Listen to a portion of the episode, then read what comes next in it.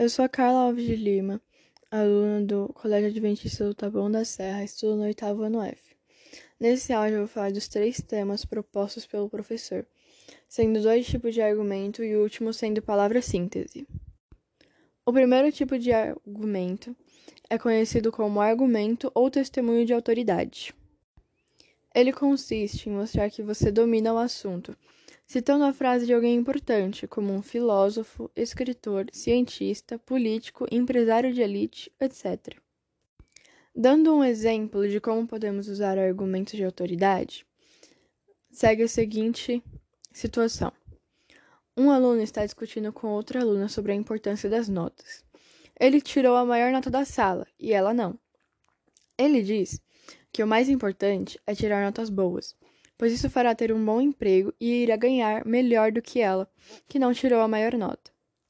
Nessa discussão, ela cita a frase de Bill Gates, que é um magnata, empresário, diretor executivo, entre outras coisas, que ficou conhecido por criar a maior empresa e mais conhecida é, empresa de softwares do mundo, a Microsoft.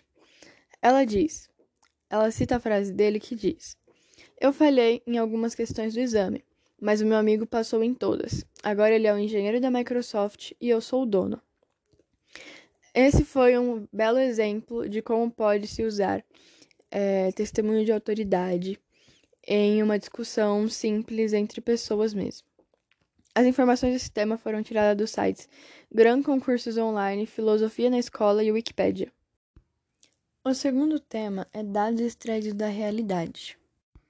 Como o nome mesmo já diz, esse tipo de argumento consiste em apresentar dados extraídos da realidade em uma discussão. Geralmente, esses dados são extraídos de centros governamentais, pesquisas feitas por empresas ou revistas.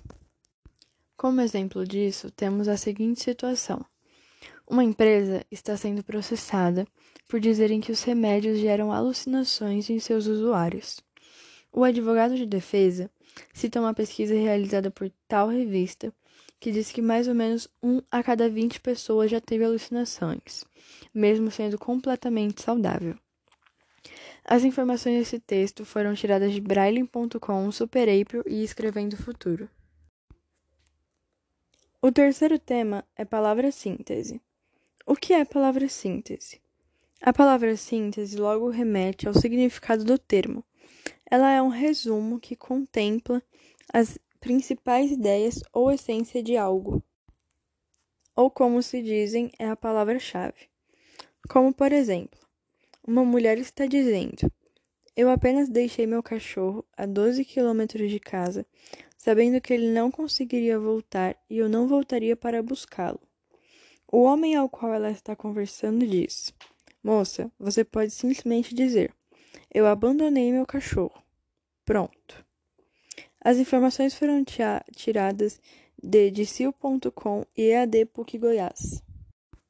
E esse foi meu trabalho que apresentou os três temas propostos pelo professor, que foi argumento de autoridade, dados extraídos da realidade e palavra síntese.